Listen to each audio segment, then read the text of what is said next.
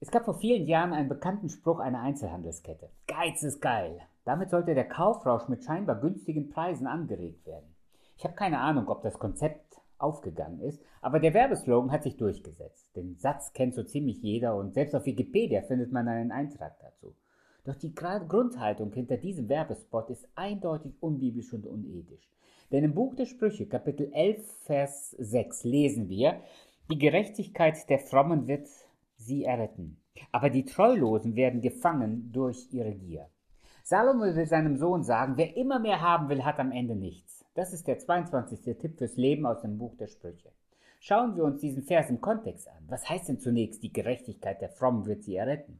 Im Kontext steht hier in Kapitel 11, Hochmut zieht Schaden nach sich, ein weiser Mensch ist aber bescheiden. Ehrlichkeit leitet den Aufrichtigen auf seinem Weg. Ein Unehrlicher zerstört sich selbst durch seine Falschheit. Und Reichtum bewahrt nicht vor Gottes Zorn. Wer aber Gott gehorcht, bleibt vor dem Verderben verschont. Wer sich nach Gottes Geboten richtet, dem ebnet sein Gehorsam den Weg, aber einen Gottlosen bringt seine Sünde zum Fall. Und in Vers 7 lesen wir, mit dem Tod eines Gottlosen sterben auch seine Hoffnungen. Alles, worauf er sich bisher verlassen hat, hilft ihm dann nicht mehr.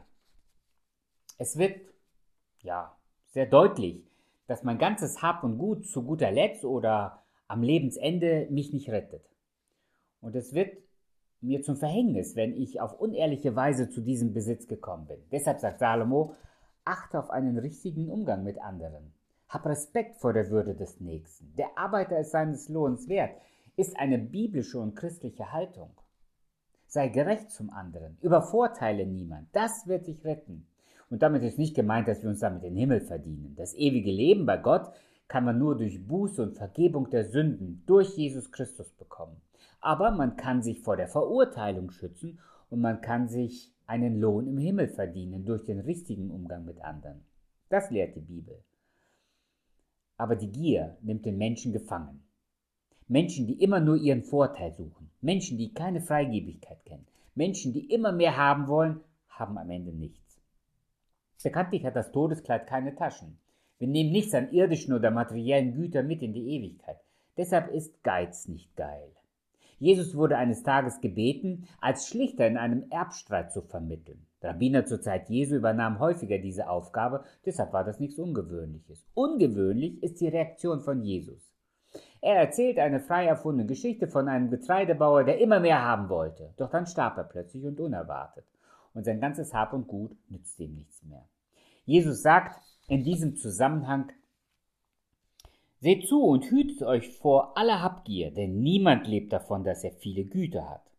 Und Paulus wird noch deutlicher, wenn er in 1 Timotheus Kapitel 6 Vers 10 schreibt, denn Geldgier ist eine Wurzel alles Übels. Danach hat einige gelüstet und sie sind vom Glauben abgeehrt und machen sich selbst viel Schmerzen. Schnell denkt man da an die Superreichen, die scheinbar nie genug bekommen, oder an die Großgrundbesitzer in armen Ländern, die Menschen ausbeuten und ausnutzen. Aber diese Warnung gilt nicht zuletzt uns allen. Wir leben im reichen Westen und es geht uns mehr oder weniger allen gut. Und Gier ist nicht erst dann ein Problem, wenn man viel hat. Auch Menschen, die wenig oder weniger haben, können geizig und gierig werden. Deshalb ist der Rat von Salomo an seinen Sohn ein guter Rat für uns alle. Wie kann man sich vor Gier schützen? Hier meine drei Tipps. Erstens sei Gott dankbar für das, was du hast. Denn wer dankbar ist, ist zufrieden. Wenn ich dankbar bin für meine Wohnung, dann bin ich auch zufrieden damit. Wenn ich dankbar bin für meine Arbeitsstelle, dann bin ich auch dankbar und zufrieden. Sag Gott Danke für das, was du hast. Schau dich um. Es gibt Menschen, die so viel weniger haben als du und sie sind dennoch glücklich. Und es gibt Menschen, die viel mehr haben, aber immer noch unglücklich sind. Und drittens, beginne mit anderen zu teilen. Je mehr du abgibst, umso mehr stellst du fest, dass du viele Dinge gar nicht brauchst.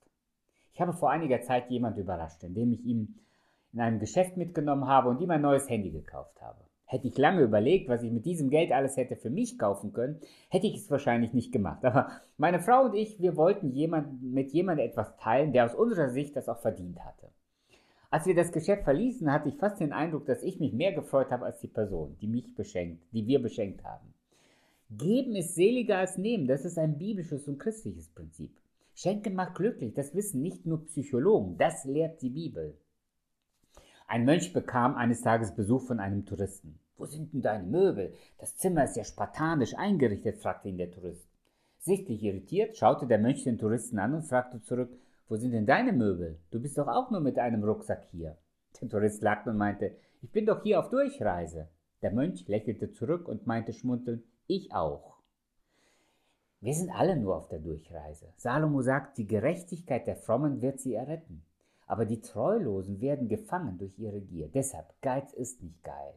Denn wer immer mehr haben will, der hat am Ende nichts.